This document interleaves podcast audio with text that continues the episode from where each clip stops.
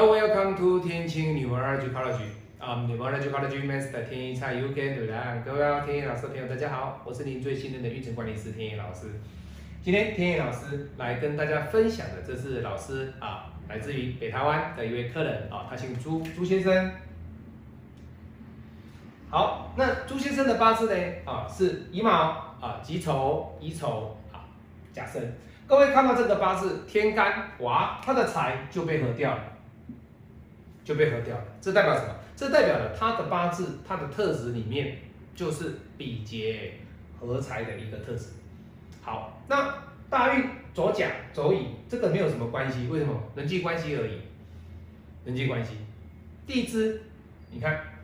申金直接去克了这个卯木，那这代表了这个生金它的力道、它的能量强不强？当然强啊。那它克的是谁？他克的就是这个卯木。哎呀，老师好痛啊！对，好痛啊！为什么？这个就是我们讲的地支日主受克，叫鸡有几少号？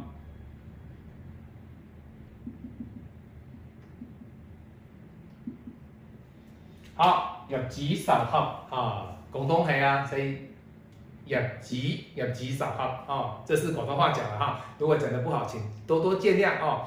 那这是天意老师的呃，香港的学生教我的哦，呃啊什么给穷啊，哦哎呀唔该有啊，这是广东话的一些一些很很特别的，天意老师都把它记起来哈。因为我很喜欢接触不同的语言哈，虽然不是很 OK，但是它是一个沟通的一个工具工具哦。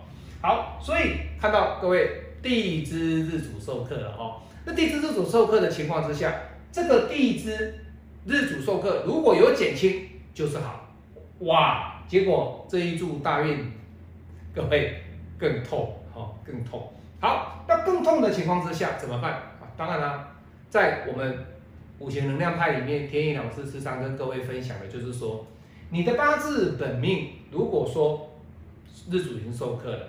他最麻烦的事情就是担心他动态的时间学大限哦大运或者是流年进来，把你的日主甚至你的地支的这个盲目呢有加重，加重会造成什么？你的八字里面的一个地支的日主呢更痛、更受伤、更有压力。那这种压力呢？你不要以为说老师只是在工作上哦，或者是说在夫妻之间的感情哦，其实各方面都会产生很大的问题。如果你懂八字，或者是说你有找老师，跟老师有缘分，你来找老师批八字，我会告诉你，你在这一柱大运从二零一八开始，事业就开始在走下坡了。结果他说，老师是啊，在二零一八开始哦，整个就不顺，就不顺。为什么不顺？因为生金进来啊，生金进来啊，各位知道吗？那他说啊，他说老师其实他的感觉了哦，他他在前一柱大运，他也觉得就已经不是很 OK 了。那各位为什么？因为有金呢，有金生金对他来讲都是有让让这个卯木受伤的这个力道呢有加重啊，所以其实他自己说了，老师其实。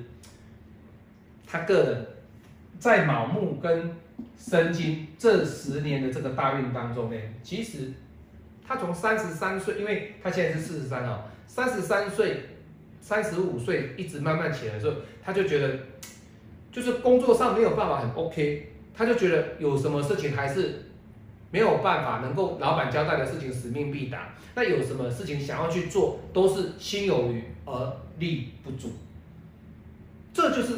生金跟有金对他的压制。好，那老师甲申走完之后，下一柱是戊午。你看这个戊午走完之后，哦，对不起，不是戊午，是癸未。天宇老师看错了，我看到那个了哈。来，这个是癸未，甲申甲申走完是癸未，癸未。好，那你看。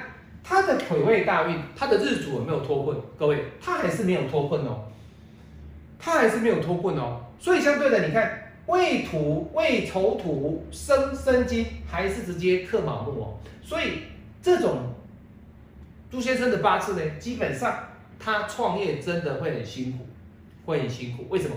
你说老师啊，他有两个财耶，是不是？是啊，财升官直接把他压得更痛啊。所以在这个八字里面，甲申大运跟癸未的大运这两柱，未来这两柱大运里面，以这一柱来说会比较弱。它有没有变好？有，有变好，我们就要认为它是比较 OK。可是各位你要知道哦，这两柱来讲，其实都算是不好的。都是不好，你不能说老师他这个未土算是有他的财啊，虽然他的财他是生金克卯木啊，可是各位你要不要忘记这个点哦？这个未土它会生什么？它的五行里面，它所推波助澜的效果是，它为了财，为了财哦，为了赚更多的钱，为了财，为了桃花，为了女人。这个生金会更强旺，去伤害到你的日主，这一点是很重要。所以我跟朱先生说，嗯，老师讲完之后，他就说，老师他心有戚戚焉。他说，老师这一柱大运他确实会有担心是桃花的问题。为什么？因为他现在跟太太的感情不是很 OK。好，当然我们不能说老师。当一个命理师说你这个八字不好，感情不好啊，你要去离婚啊！各位，我们从来不会这样讲。我要告诉他的是，你要注意下一柱这个生金会克着你的卯木，有金这个未土，有金生金未土，这三十年的大运呢，你的日主卯木是没有脱困的，它只有在流年才有帮助到你。那很可惜的是什么？很可惜的是，它这三十年的一个运程当中。他的日主有受困，但是呢，他的天干呢却没有办法让它得到更好的一个运程。简单讲就是，现在跑甲比劫没有意义，跑癸水也没有意义，他也没有办法说说老师，我这边我给他一个财运哦，但是他这里给他的是什么？应运，应运。好，那应运有没有用？各位，其实天干的应运只是在什么？是水来生木，印来生比劫，那这里是两个比劫，就是这样而已。所以以他的八字的格局来讲，这个大运是一个比劫的关系，这一柱大运是一个应运的关系。可是最终的关键点还是在于这个地支日主受克所产生的各方面的一个压力，以及各方面的不顺遂。所带来的影响，所以朱先生为什么会来找天宇老师？各位，这个肯定是要找的，肯定是要找的。好，好，那你会说老师，重点来了，他现在在这个辛金跟丑土的过程当中，他今年的财运会好吗？各位，也不好，也不好。好，那再来，辛金又受伤，辛金受伤的过程当中，在今年二零二一年的下半年度，对他来说。他的心经其实是感受很深，为什么？跟孩子的关系。他说啊，老师啊，就这段时间哈，这几个月开始就感觉跟孩子的关系就会一些有所争吵哦。为了孩子的一个求学，在读书的过程当中呢，这管教问题，他觉得他很费心。各位，官也是他的孩子，官所代表的是跟孩子之间的相处。那五行里面所告诉你的就是这个关系。好，那你说老师他，怎么不要论他的财、他的名声？为什么？因为他本身他是一个做生意的啦。那他的名声他不会不太需要名声，为什么？因为做生意他没有什么名声可言，他也没有什么头衔可言。这种人哦，乙木的这种特质里面呢，他自主授课的人不太会去注重。我说老师，我要很大的名声，为什么？因为你要有更多的名声，你就会压制你盲目受伤。哦，各位这样知道知道这样的概念哦。天意老师不断的在分享的八字视频里面，我讲的都是干货，都是实际的东西，都是客人的验证。